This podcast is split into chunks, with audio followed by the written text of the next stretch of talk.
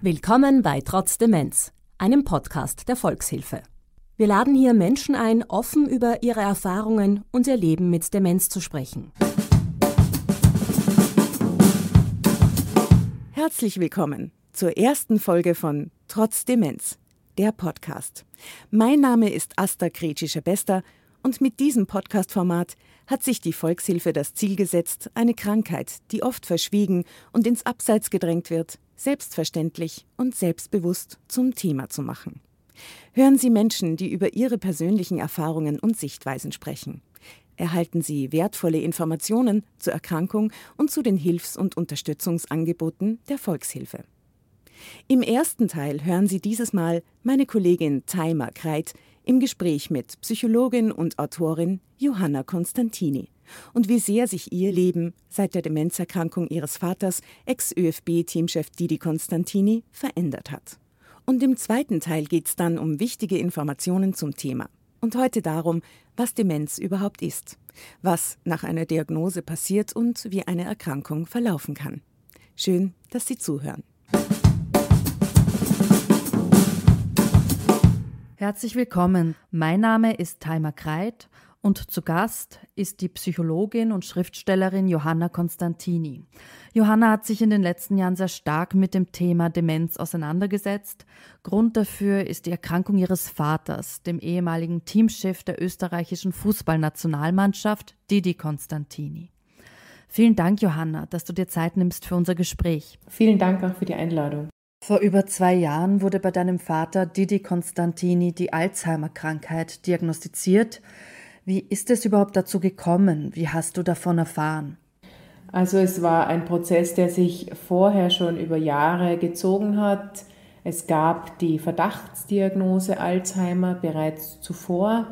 Ähm, dass es schlussendlich dann zu dieser finalen äh, Diagnose gekommen ist, hat damit zu tun, dass mein Papa leider einen Autounfall verursacht hat und ähm, auf der Autobahn zum Wenden gekommen ist. Und dieser Autounfall hat Untersuchungen nach sich gezogen und dann wurde eben die finale Alzheimer Diagnose äh, gestellt. Und was war deine erste Reaktion, als du mit dieser Diagnose konfrontiert wurdest? Das muss ja ein Schock gewesen sein. Also der Unfall war ein absoluter Schock und auch diese Tage und Wochen danach. Also da ist ähm, wirklich sehr, sehr viel passiert. Es waren sehr viele Wege notwendig zu Ärzten, äh, zu Gutachtern auch. Wir waren da, also ich sag wir, weil wir als Familie, meine Mama und auch meine Schwester und ich, wir waren da an der Seite vom Papa und haben ihn begleitet zu all den Terminen. Die finale Diagnose dann in dem Sinn, das war eigentlich von dem her auch ein Stück weit Erleichterung, weil irgendwo auch Klarheit äh, damit festgestellt wurde. Wie gesagt, es war vorher schon, also bevor es zu diesem Unfall gekommen ist, ein langer Weg, den wir mit Papa gegangen sind. Ähm, in, den, in den Jahren hat er sich äh, zurückgezogen. Er ist aus seiner Karriere ausgestiegen als Fußballtrainer. Und diese, dieser Ausstieg, der wog auch schwer für ihn, äh, weshalb es dann mit dieser finalen Diagnose für mich persönlich nicht äh, eine so, so gravierende Schocknachricht war, sondern eher ein Stück weit auch Erleichterung und Klarheit mehr noch eben diese Klarheit zu sagen, wir gehen jetzt mit diesem Krankheitsbild um und sehen zu, was wir unterstützend tun können. Nun hast du dich ja seither sehr intensiv mit dem Thema Demenz auseinandergesetzt. Du hast sogar ein Buch dazu geschrieben, ein Buch mit dem Titel Abseits aus der Sicht einer Tochter. Es ist erschienen im Seifert Verlag und in diesem Buch beschreibst du auch die Krankheit deines Vaters bzw. ihre Vorgeschichte. Wie sehr hat dir das Schreiben eigentlich geholfen, um mit dieser neuen Situation, ähm, dieser neuen Normalität klarzukommen? Ja, mir hat das Schreiben sehr geholfen und mir hilft es nach wie vor, auch mit dieser fortwährenden neuen Normalität klarzukommen. Ähm, ich habe eben diese Monate und Jahre vor der Diagnose auch vielfach in meinem Buch beschrieben, äh, in denen es gar nicht so einfach gewesen ist, äh, auch uns, äh, für uns als Familie den Papa zu jeder Unterstützungsleistung zu bringen, die womöglich auch gut getan hätte. Ähm, andere Wege waren wiederum leichter, aber es ist auf jeden Fall ein Prozess, wenn man ein Familienmitglied begleitet, äh, das augenscheinlich erkrankt ist oder, oder krank wird, ähm, sich mehr und mehr zurückzieht. Und da hilft mir das Schreiben schon wirklich sehr in der Aufarbeitung. Was mir aber auch sehr hilft, ist, wenn ich merke, und das habe ich glücklicherweise nach der Veröffentlichung dieses ersten Buches gemerkt, dass ähm, es anderen Menschen eben auch so geht. Das, das weiß ich natürlich auch, aber äh, ich, wenn ich merke, dass es anderen Menschen hilft, wenn man mit der eigenen Geschichte an die Öffentlichkeit geht. Das Thema Demenz ist noch immer sehr stark tabuisiert. Warum ist das so?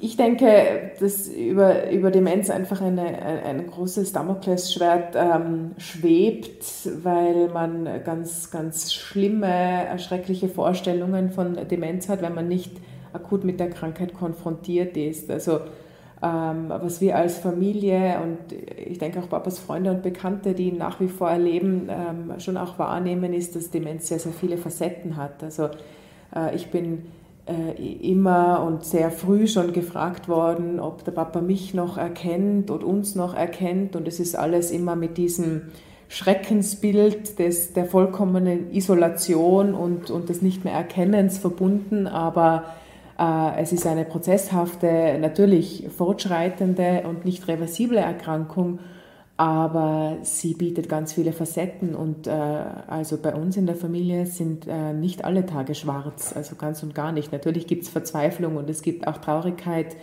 darüber, dass der eigene Papa eine Krankheit hat. Also die Traurigkeit gibt es auch bei mir, aber es gibt genauso schöne Momente und ich denke aber, dass die Erkrankung auch deshalb tabuisiert wird, weil man ähm, in der Allgemeinbevölkerung zum Teil noch zu wenig davon weiß. Und andererseits denke ich auch, dass die Gesellschaft als solche diese Erkrankung tabuisiert, weil sie ganz viel äh, damit zu tun hat, nicht mehr zu funktionieren. Und äh, zu funktionieren wird sehr gern gesehen. Immer mehr, also wir müssen immer schneller und immer besser und vor allem immer effizienter funktionieren. Und da passt das Bild der Demenz so gar nicht rein. Aber fragt man sich da als Tochter nicht auch, warum er, warum mein Papa, warum trifft es ihn? Also in deinem Fall ja einen Spitzensportler, jemand, der stets gesund gelebt hat. Ja, absolut. Also ich habe mich das oft gefragt und ich frage es mich, mich auch nach wie vor, wenn ich einen schlechten Tag habe, warum es mich oder uns oder ihn äh, trifft, warum das sein muss. Äh, dass, dass gerade ich einen Papa habe, der so früh krank wird, weil der Papa schon, jetzt ist er 66 Jahre alt und damit schon zu den Frühbetroffenen gehört. Ähm, aber ich versuche mich dann auch mit solchen Gedanken nicht zu lange aufzuhalten. Sie sind zwar wichtig und es ist auch wichtig, mal verzweifelt und traurig sein zu dürfen, aber ich persönlich versuche dann schon auch wieder das Positive im Blick zu halten. Demenz gilt ja auch als eine Familienkrankheit, eben weil es Angehörige oftmals sehr stark betrifft. Wie sieht es in deiner Familie aus? Habt ihr da unterschiedliche Bewältigungsstrategien? Ja, das haben wir auf jeden Fall, aber das hängt, glaube ich, auch einfach ganz stark mit den unterschiedlichen Rollen in unserer Familie zusammen. Es ist, sind ja in jeder Familie gewisse Systeme verankert, gewisse Muster. Jeder übernimmt eine andere Rolle. Der, der eine oder die eine ist mehr Kümmerer als der andere. Ähm, das ist auch in unserer Familie so. Alleine schon meine Mama, die anders mit dem Krankheitsbild und mit der Erkrankung von Papa umgeht, einfach weil sie seine Frau ist. Und, und meine Schwester und ich, wir seine Töchter sind. Äh, da gibt es ganz sicherlich unterschiedlichste Bewältigungsstrategien. Was uns familiär bestimmt ausmacht und worüber ich sehr froh bin, ist äh, die Tatsache, dass wir sehr offen darüber sprechen, also miteinander. Jetzt meine Schwester, meine Mama und ich, gar nicht immer vor dem Papa, weil er sich ohnehin zu viele Sorgen machen würde, wenn wir ähm, auch jeden verzweifelten Tag schildern würden ihm gegenüber, dass wir traurig sind, auch um ihn und, und einfach äh, um diese Tatsache. Aber wir als sozusagen Drei-Mädel-Haus äh, sprechen schon sehr viel und offen miteinander und tauschen uns auch aus, wenn es der einen schlechter geht und die andere sie wieder aufbauen kann. Also das schätze ich sehr an, an meiner Familie. Wie wichtig ist euch eigentlich Humor in der Familie? Ja, das ist uns äh, sehr wichtig. Also wir sind, glaube ich, eine wirklich sehr humorvolle ähm, und, und lebensfrohe Familie. Auch der Papa hat nach wie vor einen lockeren Spruch auf den Lippen, äh, auch wenn ihm an manchen Tagen die Sätze schwerfallen und wenn er sich wirklich äh, schwer tut zu sprechen. Das geht eigentlich immer. Also der lockere Spruch, der kommt ihm von den Lippen und wir lachen auch nach wie vor viel gemeinsam, sind auch viel gemeinsam unterwegs und ähm, versuchen so sicherlich die ein oder andere schwere Stunde auch wegzumachen. Ein Aspekt, den ich doch sehr interessant finde, ist, dass es schon sehr wichtig ist, so früh wie möglich eine Diagnose zu bekommen. Und in deinem Buch schilderst du, dass es aber im Falle deines Vaters sehr schwierig war, diese ersten Anzeichen der Krankheit richtig zu deuten. Warum war das eigentlich so?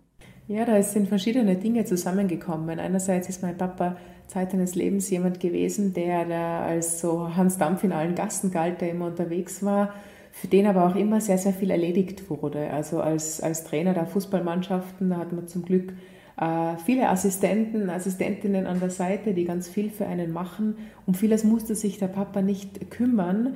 Ähm, deswegen waren manche Einschränkungen vielleicht auch etwas später erst sichtbar für uns, weil er gewisse Dinge, die er dann vielleicht in der Pension dann anfangen wollte, noch nie Zeit seines Lebens machen musste und dann gar nicht klar war, ähm, äh, macht er das nicht, weil er es nie machen musste oder kann er es nicht mehr. Also solche Einschränkungen, so auf die Lebensposition von meinem Papa bezogen.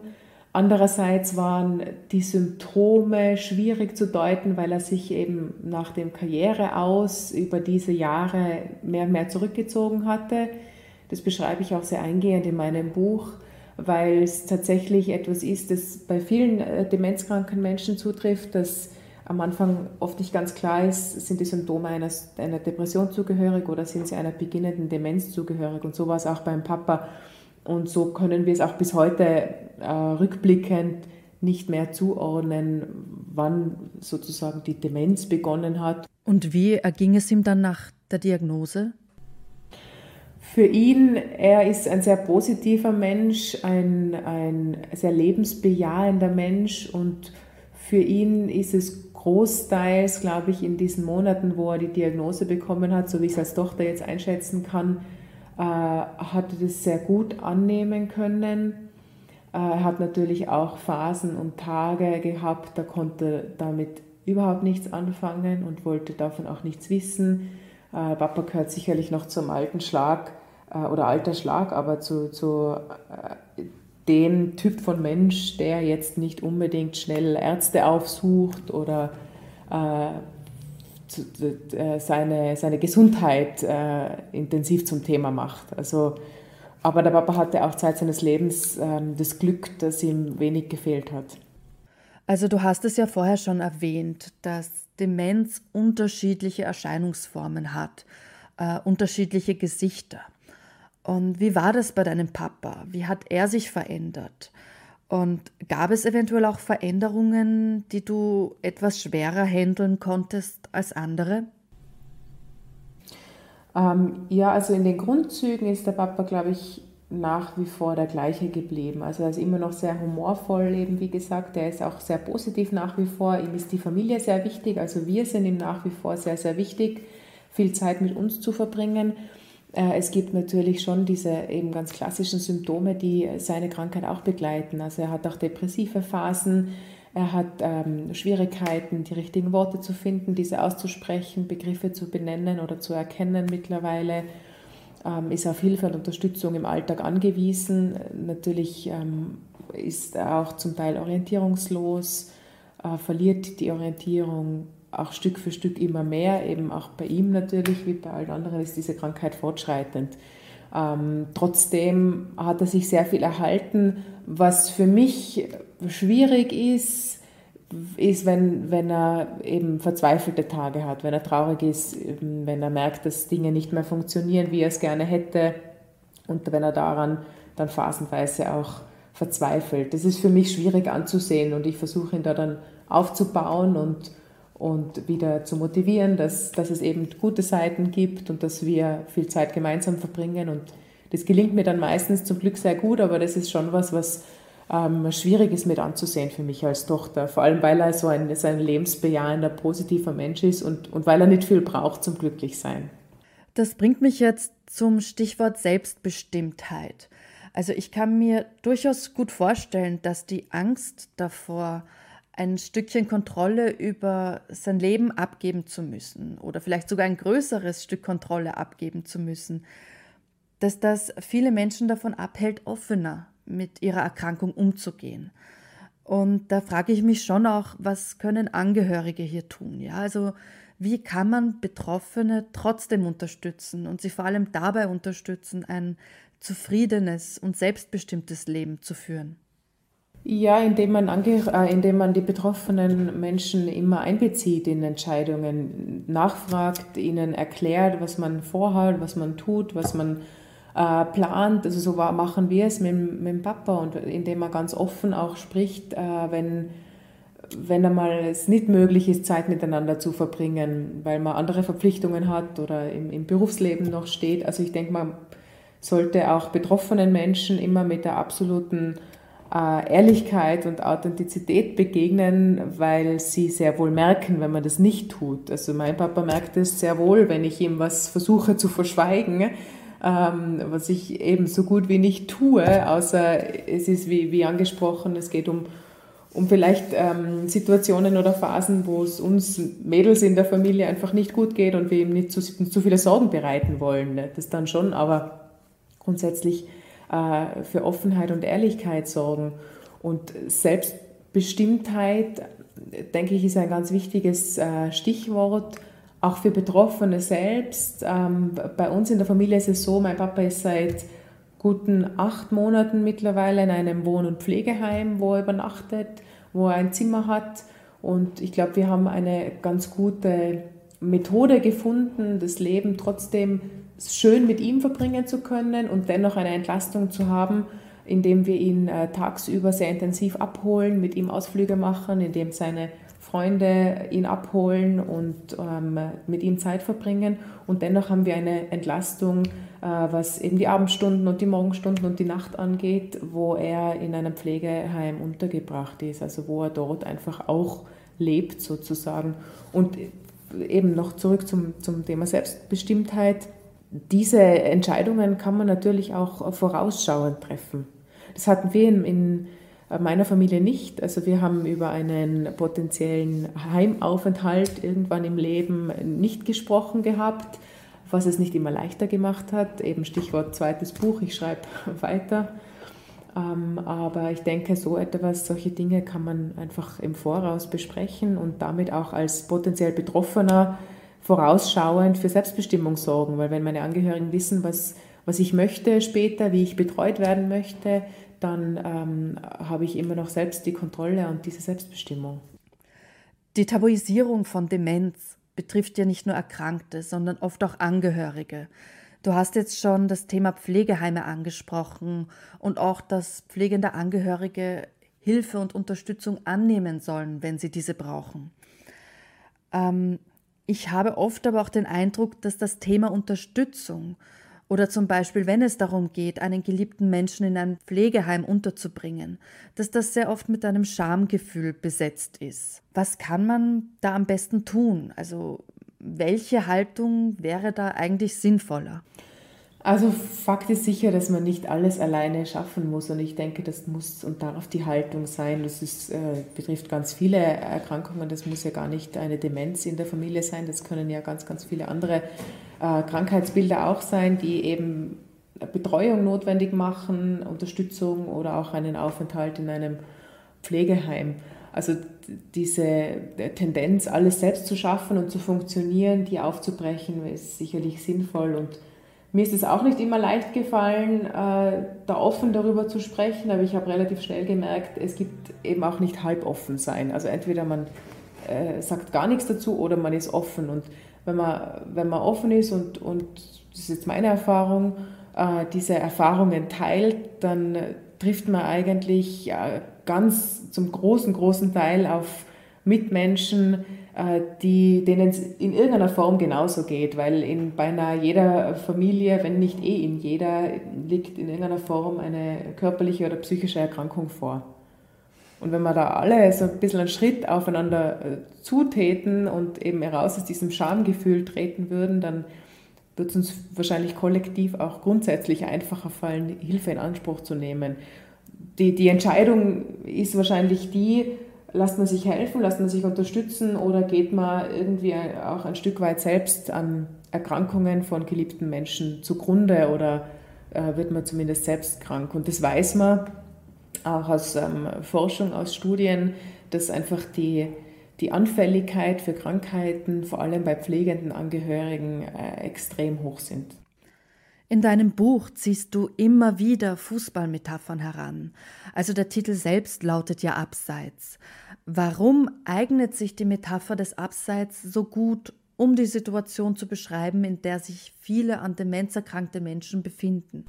Ja, eben auch äh, aufgrund dieser Tabuisierung der Erkrankung. Also ich habe überlegt, was was, was verbindet eben die Krankheit auch mit diesem äh, famosen Sportler-Dasein meines Papas und abseits ist was, was er mir sicher gefühlt, also irgendwie hundertmal erklärt und aufgezeichnet hat. Und ich bin schon froh, wenn ich es erkenne, aber meistens erkenne ich es eh nicht, wenn, wenn ich ein Spiel anschaue.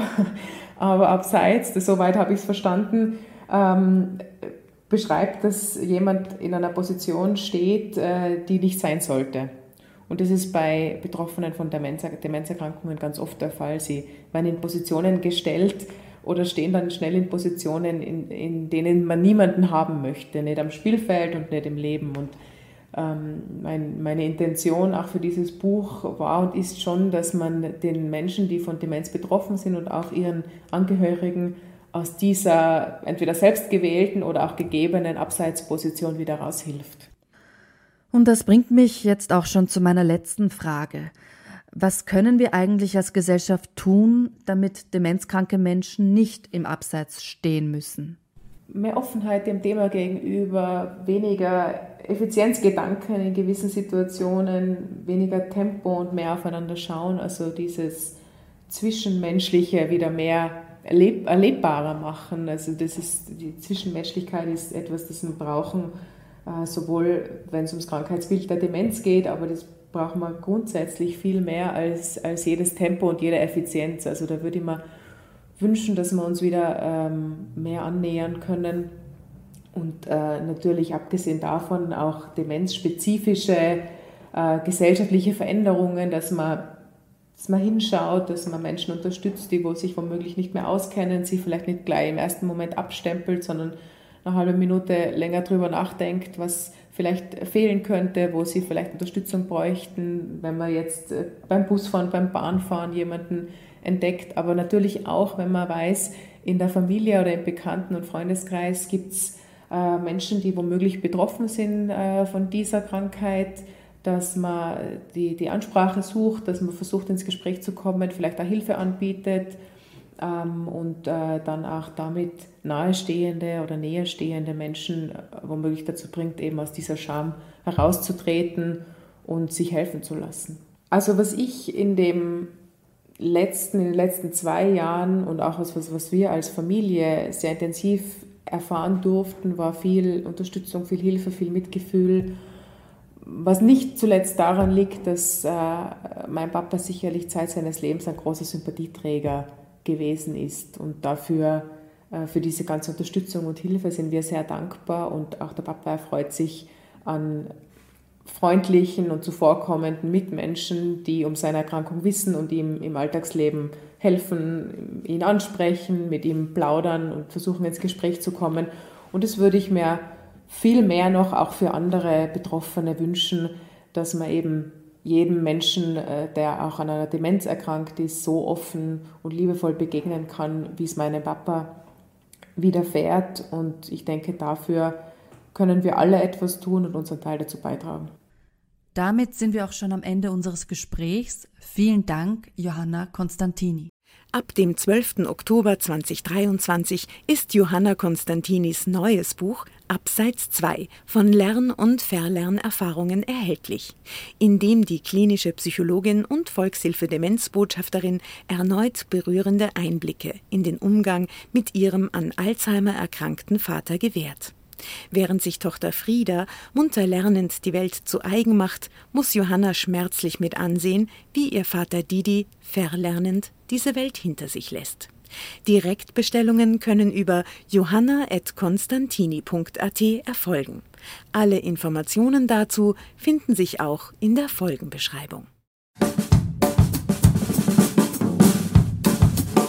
In unserem Informationsteil geht es dieses Mal um die Frage, was ist Demenz eigentlich? Das Wort Demenz kommt vom lateinischen demens, was ohne Geist bedeutet. Ein etwas irreführender Begriff, denn der Geist einer Person, der bleibt natürlich auch bei Demenz erhalten. Er verändert sich mitunter nur. Eine Demenzerkrankung kann jeden Menschen betreffen. Durch einen gesunden Lebensstil kann das Risiko zwar gesenkt werden, Ausschließen kann man es aber nicht, eines Tages auch selbst betroffen zu sein, denn mit zunehmendem Alter steigt das Risiko, an einer Demenz zu erkranken.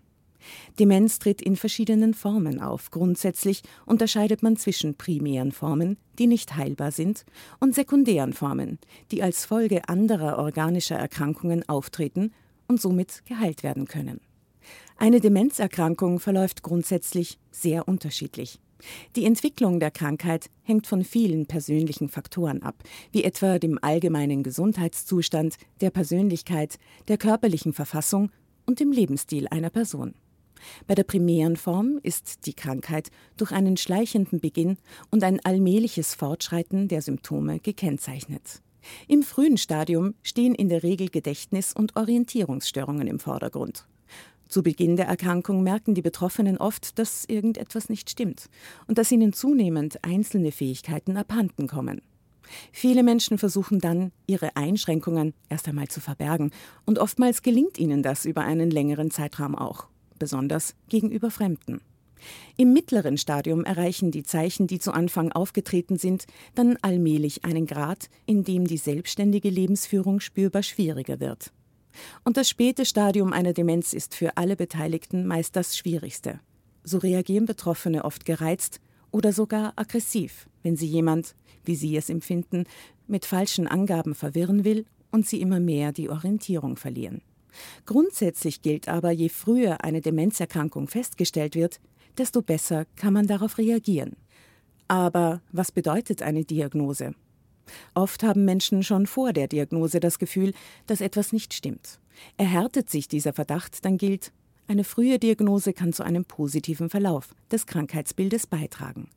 Dadurch ist die Behandlung mit Medikamenten und aktivierenden therapeutischen Maßnahmen dann auch deutlich wirksamer. Auch wenn dies mit Ängsten, Bedenken und vielen Fragen verbunden ist, eine Diagnose ermöglicht es Betroffenen und Angehörigen, auf die Veränderungen besser vorbereitet zu sein. Die Volkshilfe kann hier wertvolle Unterstützung leisten. Wir lassen Sie mit Ihren Herausforderungen nicht allein.